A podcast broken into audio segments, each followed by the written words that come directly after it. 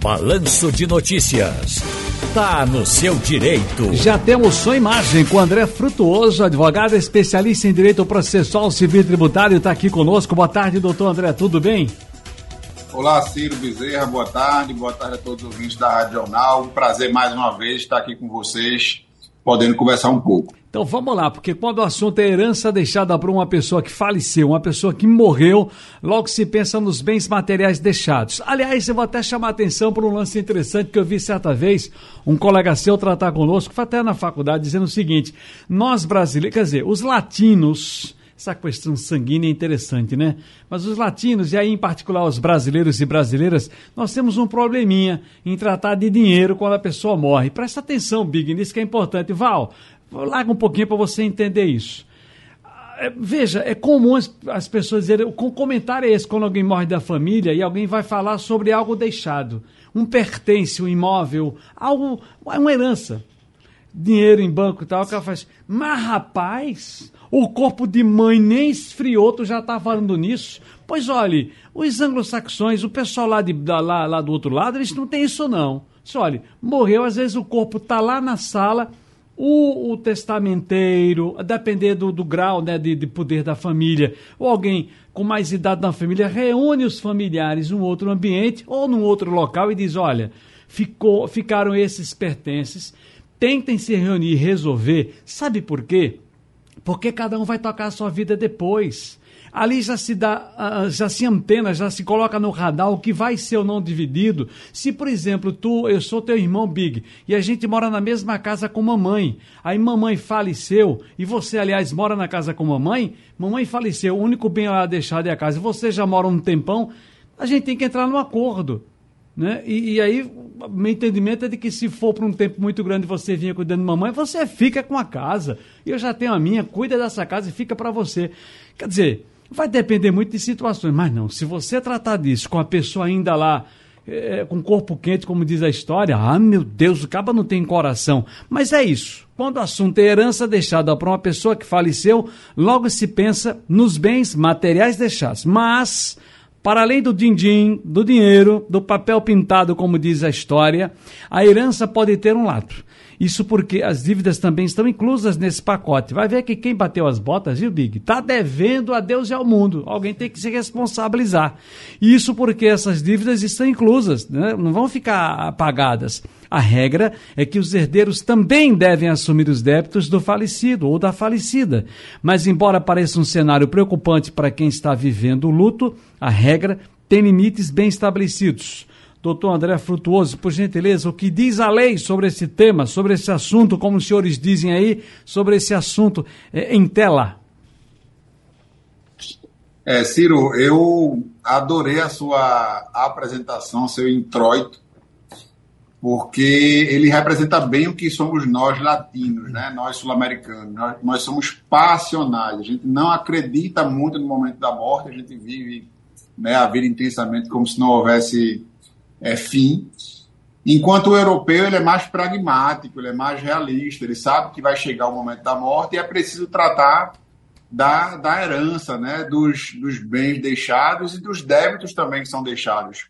A lei brasileira prevê que não existe é, herança de dívidas. Ninguém vai herdar dívidas dos seus pais. Mas não é bem assim, Ciro. Não é tão bem assim a, a, a risca do que diz a lei você herda assim dentro do limite do que é, é, do patrimônio deixado. Então vamos dar um exemplo. Se uma pessoa tem um imóvel que tem um débito de 100 mil reais e o imóvel vale, por exemplo, 90 mil, o imóvel vale menos do que o débito, os herdeiros não vão ter que pagar essa diferença de 10 mil reais. Mas no, no contrário, no caso contrário, é, Ciro e ouvintes, o contrário também é verdadeiro. Se você tem um imóvel, você vai herdar dentro de uma herança do seu pai, da sua mãe, do seu irmão, seja lá quem for o falecido. E esse imóvel ele esteja avaliado, por exemplo, em 100 mil reais. Vamos dar o mesmo exemplo dos 100, dos 100 mil reais. E haja dívidas desse imóvel, por exemplo, de IPTU, no montante de 80 mil, você herda sim essas dívidas, porque esse patrimônio é solvente, ou seja, ele é positivo para fazer a quitação desse, desse, dessa dívida.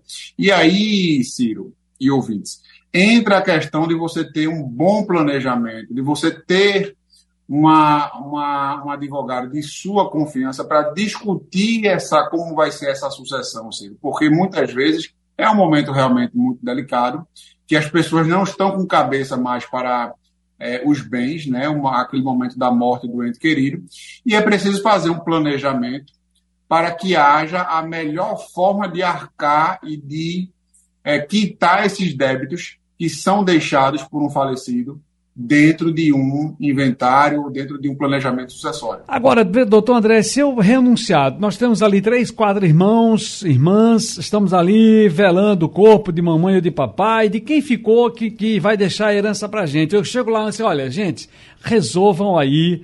Pessoal, resolve aí, eu não quero um centavo nada de papai, nada de mamãe, eu tô tocando a minha vida. Depois eu vou, vão bater a minha porta para dizer, mocinho, mas você tá aqui, seu nome tá aqui também, você tem responsabilidades. Mas eu renunciando a tudo, de bom e de ruim. E aí?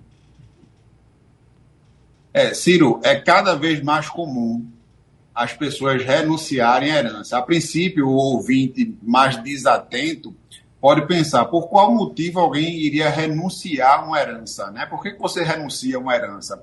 Mas no Brasil há essa possibilidade da renúncia da herança e ela acontece por diversos motivos até óbvios e, e matematicamente comprováveis. Como, por exemplo, uma herança negativa, uma herança em que as pessoas vão, vão ter dívidas maiores do que o valor herdado e por aí vai. O, o, o que ocorre, Ciro, e aqui entra o, uma grande observação que os ouvintes precisam ficar atentos é que essa é, renúncia de herança ela precisa ser simulada. É preciso que os ouvintes, os, os herdeiros, eles façam simulações de cenários. Eu vou dar um exemplo aqui, é, o que aconteceu aqui conosco é, um cliente nos, nos procurou, estava com a herança de um apartamento, o único bem desse imóvel, dessa, dessa herança, era um apartamento, e esse apartamento estava avaliado em torno de mais ou menos 150 mil reais. E esse apartamento tinha dívidas de IPTU e de bombeiro avaliadas ali próximo a 140 mil, era quase ela por elas, vamos chamar assim. Então ele veio hum, é, nos procurar já no objetivo de renunciar, que ele não queria dor de cabeça, ele queria sair dessa, desse inventário e ele não queria esse patrimônio. Fizemos um planejamento para essa pessoa, para esse, essa, esse herdeiro, e um, e um repactuamento do, do imposto junto à prefeitura, de modo que essa pessoa, a gente conseguiu um alvará judicial para que esse imóvel fosse alugado, e com o próprio valor do aluguel, essa pessoa pagou durante quase 10 anos esse débito de IPTU parcelado com fruto do aluguel. Então, após 10 anos, esse imóvel ficou livre, desimpedido, desembaraçado e sem dívidas para esse herdeiro. Olha que maravilha, né, Ciro? Então, veja como é importante o planejamento nessa renúncia de uma herança. Verdade. Bom, doutor André, foi muito bom ouvi-lo mais uma vez e eu vou ficar atento aqui. Qualquer coisa que Big faça, além de Big, Bota no meu nome, é melhor. Aliás, tem isso também, é bom, é bom esclarecer as pessoas que, olha, você pode em vida fazer doação, né? Chegar e dizer, olha, eu quero doar minha casa para meu filho, o meu carro para minha filha, esse terreno vai para o meu neto e aquela e a chácara lá para minha bisneta. Pode ser assim? Aí depois que eu morrer, bater as botas, tá tudo bem resolvido. Pode, pode sim, Ciro. Existe, obviamente, um limite, porque a lei estabelece um limite disponível e um limite que é indisponível, que é de 50%, mas no limite disponível é sim possível fazer. Muitas pessoas vêm fazendo esse planejamento sucessório ainda em vida para não ver sua família se digladiando e brigando em tribunais, é, nos mais diversos tribunais, é, por, por herança. E isso é muito comum. Agora, como tudo na vida, é preciso saber fazer, tá, Ciro? É, você precisa pegar a aquiescência de todos os herdeiros, senão a lei considera, a justiça considera que é a chamada doação inoficiosa, e isso é ilegal. Então você precisa de todo um planejamento, uma assessoria, mas é sim possível. Tem sido muito utilizado em vida esse, essa ferramenta de planejamento sucessório em vida, e é sim algo muito positivo para é, no momento de maior desconforto da família, que é aquela o evento da morte, você não tenha maiores percalços e consiga ter uma tranquilidade maior. Sim. Deixa eu te dizer que tem alguém aqui, deixa a Marilene está dizendo o seguinte, tá, eu sou casada, compramos um apartamento pequenininho, Ciro, dois quartos, pequenininho, tá pela Caixa Econômica, tá no nome do meu marido. Se nós já temos, nós o quê? É, já temos uma certa idade. Ele falecendo, ou eu falecendo, aliás, ele falecendo no caso primeiro, né? Tá aqui, ele falecendo primeiro, antes de mim, eu, eu preciso ainda pagar? Não tem um negócio aí que diz que não paga mais, né, doutor? Comprou a casa pela caixa, o, o cônjuge morreu. É, Ciro, vamos lá. É, de regra geral, regra geral, com evento morte, as pessoas precisam analisar os contratos. Então é preciso que as pessoas verifiquem os contratos. Está devendo cheque especial, cartão de crédito, é, qualquer tipo de empréstimo direto ao consumidor, o chamado CDC. É preciso que as pessoas olhem os contratos para verificar se existem cláusula, a chamada cláusula de seguro prestamista, que é a quitação imediata no ato da morte. Então as pessoas precisam verificar os contratos para ver se tem essa cobertura. Nesse caso da ouvinte, que ela pergunta sobre um imóvel, nesse caso a gente nem precisa olhar o contrato, Silvio. Existe uma disposição em lei que estabelece que os contratos de financiamentos imobiliários, por uma questão de rigidez do sistema, o sistema imobiliário brasileiro, o sistema de habitação, é um sistema considerado de valor social.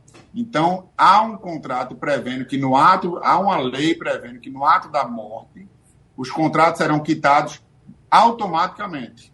Então, nesse caso dessa ouvinte, a gente consegue afirmar com certeza, e sem sequer ver o contrato dela, que no falecimento do financiado, o marido dela falecendo, o contrato já é quitado de forma automaticamente.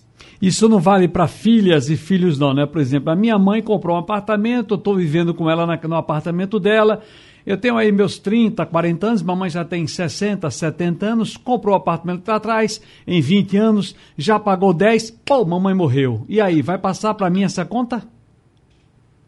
É, Ciro, é válido para toda e qualquer pessoa, independente do tempo de quitação. Se você comprou um imóvel financiado em 35 anos é, esse imóvel você pagou apenas cinco primeiros os cinco primeiros meses, não, não, não chegou nem a um ano de quitação, são 35 restantes.